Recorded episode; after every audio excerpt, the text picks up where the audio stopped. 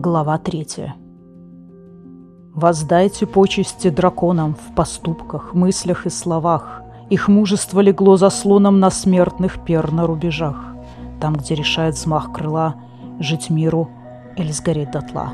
Почет воздайте людям веера в поступках, мыслях и словах. Кто может жизни их измерить на смертных пер на рубежах? Там, где решает древний рок, спасется мир или умрет. Флар испытывал удовлетворение и одновременно недовольство. Четвертый день они жили в обществе Фекса, но лишь благодаря тому, что Флар постоянно сдерживал себя и своих людей, ситуация оставалась мирной. «Чистая случайность, что он выбрал плоскогорье», – размышлял Флар, пока мнемент, рассекая воздух огромными крыльями, неторопливо скользил к черным скалам ущелья, ведущего в долину Руата – Тактика Фекса наверняка оказалась бы успешной. Окажись на его месте Ргул с его болезненным самолюбием. Слан или Днор слишком молодые и потому не склонные проявлять благоразумие и терпение. Что же касается Слела, то он бы попросту в замешательстве ретировался, что было бы так же гибельно для Вейра, как и схватка. Ему давно следовало связать эти факты воедино. Упадок Веера начался не только из-за противодействия правителей Холдов и их подданных. Причины крылись также и внутри веера. Немощные королевы, всадницы, не способные выполнять роль хозяек гнезд драконов. Губительно сказывалась и позиция Аргула, не желающего беспокоить лордов и замкнувшего жизнь всадников в пределах веера. Главное внимание уделялось теперь подготовке к играм, приводившей к постоянному соперничеству между крыльями. Фактически они стали основным занятием веера. Трава у стен холдов выросла не в одну ночь, и не в один день лорды решились отказать веру в традиционной десятине. Это происходило постепенно, при попустительстве самого веера, пока цель и смысл его существования не пали столь низко, что выскочка, волю обстоятельств унаследовавший древний холд, мог с таким презрением относиться и к всадникам, и к важнейшим правилам, оберегающим пир над нетей. Флар сомневался, что Фекс рискнул бы захватить соседние холды, если бы Верь сохранял прежнее влияние. Каждый холд должен иметь своего собственного правителя, способного защитить людей и место их обитания от нитей. Один холд, один лорд, а не так, что жадный до власти выскочка владеет семью холдами сразу.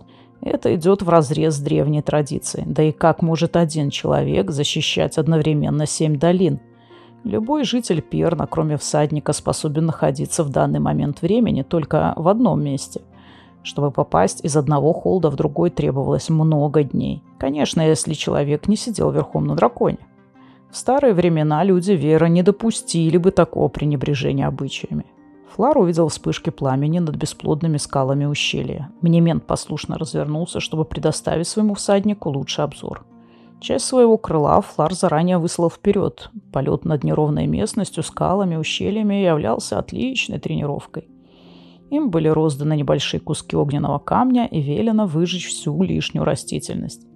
Полезно напомнить Фексу и его воинам о боевой мощи драконов, о грозном огненном чуде, представление о котором почти стерлось в памяти жителей Перна.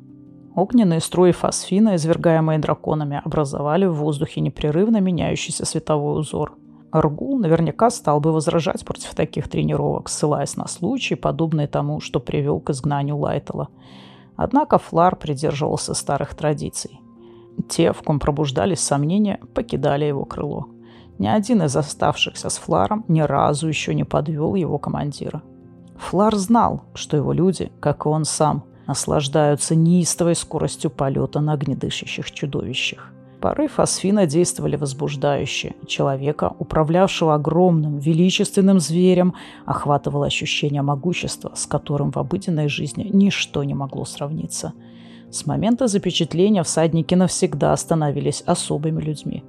Но полет на боевом драконе, голубом, зеленом, коричневом или бронзовом, оправдывал риск, постоянное напряжение жизни и изоляцию от остального человечества. Мнемент подобрал крылья, чтобы проскользнуть в узкий просвет ущелья, ведущего из Крума в Руат. Когда он вынырнул по ту сторону скалистого разлома, разница между двумя холдами потрясла Флара. Ожидание удачи покинуло его. Осматривая предыдущие четыре холда, он все еще надеялся, что поиск завершится в Руате.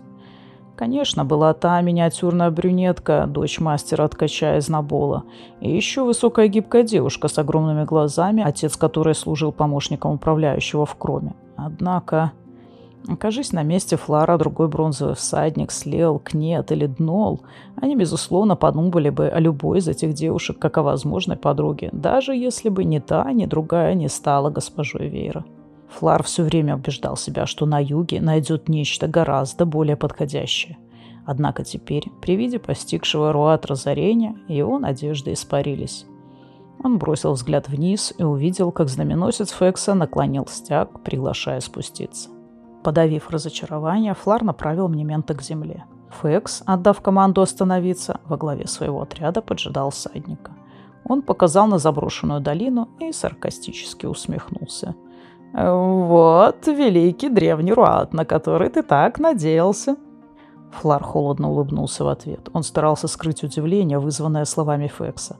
Неужели, когда он, Флар, решил продолжать поиск в других холдах, его намерения были столесны лорду Плоскогорья? Или это просто удачная догадка? «Теперь я понимаю, почему изделия твоего родового холда завоевали славу лучших», — выдавил Флар. Стоящий позади Внемен трявкнул, и всаднику пришлось резко осадить его. Неприязнь бронзового дракона к Фексу проявлялась слишком открыто. Реакция дракона была тем более удивительной, что никак не провоцировалась его хозяином. Конечно, он не испытывал бы сожаления в случае смерти Фекса, но только не от огненного дыхания Мнемента. «Немного добра поступает мне из Руата», — сказал Фекс голосом, больше похожим на рычание. Он резко дернул поводья своего скакуна, и свежая кровь окрасила пену возле удил.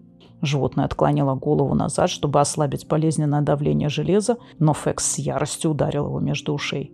Флар понимала, что гнев лорда вызван не столько непокорностью животного, сколько видом запущенной и бесплодной долины Руата. «Я верховный правитель», — продолжал Фекс. «Никто не оспаривает этот факт. Над Руатом простерты мое право и моя рука. Холл должен платить дань своему властелину». «И голодать большую часть года», — сухо заметил Флар, окидывая взглядом долину. Лишь отдельные поля были вспаханы, немногочисленные стада бродили по скудным пастбищам. Сады зачахли. Цветущие деревья в изобилии, покрывавшие долину Крума, встречались лишь изредка. Казалось, что цветы их не желают раскрываться в столь унылом месте. Хотя солнце стояло высоко, ни на фермах, ни в полях не было даже намека на оживление. Атмосфера гнетущей безысходности царила вокруг. «Моему правлению в Руате сопротивляются», Флар бросил взгляд на Фекса. В голосе лорда послышалась жестокость. Лицо помрачнело. Видимо, бунтовщикам Руата уготованы еще большие неприятности. К ненависти, которую Фекс испытывал к Руату и его обитателям, примешивалось другое чувство, пока еще не ясное Флару. Едва ли это был страх. Несомненно, Фекс обладал мужеством и непробиваемой самоуверенностью. Отвращение, нерешительность, э, суеверие – Флар не сумел бы дать четкое определение странному желанию Фекса приближаться к воротам Руата. Эта перспектива явно не прельщала его и теперь. Находясь вблизи непокорного Холда, он не мог сдерживать раздражение. «Какая глупость со стороны руатцев!» — с дружелюбной усмешкой сказал Флар. Фекс резко обернулся, ладонь нависла над рукоятью меча, глаза сверкнули. Флар с невольным удовлетворением почувствовал, что узурпатор действительно может обнажить оружие против всадника — и он был почти разочарован, когда лорд, взяв себя в руки, натянул поводья своего скакуна, пришпорил его и неистово ринулся вниз в долину. «Мне все-таки придется его убить», — подумал Флар, и мне мент, соглашаясь, расправил крылья. Фнор опустился рядом с бронзовым всадником. «Кажется, он чуть было не набросился на тебя». В глазах Фнора плясали огоньки, губы кривились в хитрой улыбке. Он остыл, вспомнив, что подо мной дракон. Берегись, бронзовый, скоро он захочет тебя убить. Если сможет. Фекса считают непобедимым бойцом, заметил Фнур уже без улыбки. Мнемен захлопал крыльями, и Флар машинально шлепнул его по громадной шее. «Считаешь, что я уступаю ему?» — спросил Флар с плохо скрываемым раздражением. «Насколько я знаю, нет», — быстро ответил Фнур. Я не видел его в деле, но то, что я слышал, мне не нравится. Он частенько убивает людей по поводу и без повода. И поскольку мы, всадники, не жаждем крови, нас не опасаются? Резко спросил Флар. Тебе стыдно, что ты так воспитан? «Нет, мне нет», – протестующе воскликнул Фнор, смущенный тоном командира. «И другим из нашего крыла тоже. Но иногда люди Фекса так смотрят на нас, что я невольно хочу, чтобы появился какой-нибудь повод для драки». Драка нам, возможно, еще предстоит. Здесь в Руате происходит что-то такое, от чего наш благородный лорд теряет почву под ногами. Монумент, а за ним и Кант, коричневый зверь Фнора, расправили крылья и захлопали ими, пытаясь привлечь внимание всадников. Флар пристально посмотрел на Бронзового. Тот склонил голову к плечу человека. Его огромные глаза, подобно опалам, переливались в лучах солнца. «В этой долине скрыта какая-то таинственная сила», – пробормотал Флар, пытаясь понять, что могло встревожить дракона. «Да, что-то тут есть», – согласился Фнур. «Даже мой коричневый волнуется». «Спокойно, брат, спокойно», – предостерег Флар. «Подними крыло в воздух, обыщем Кадалину.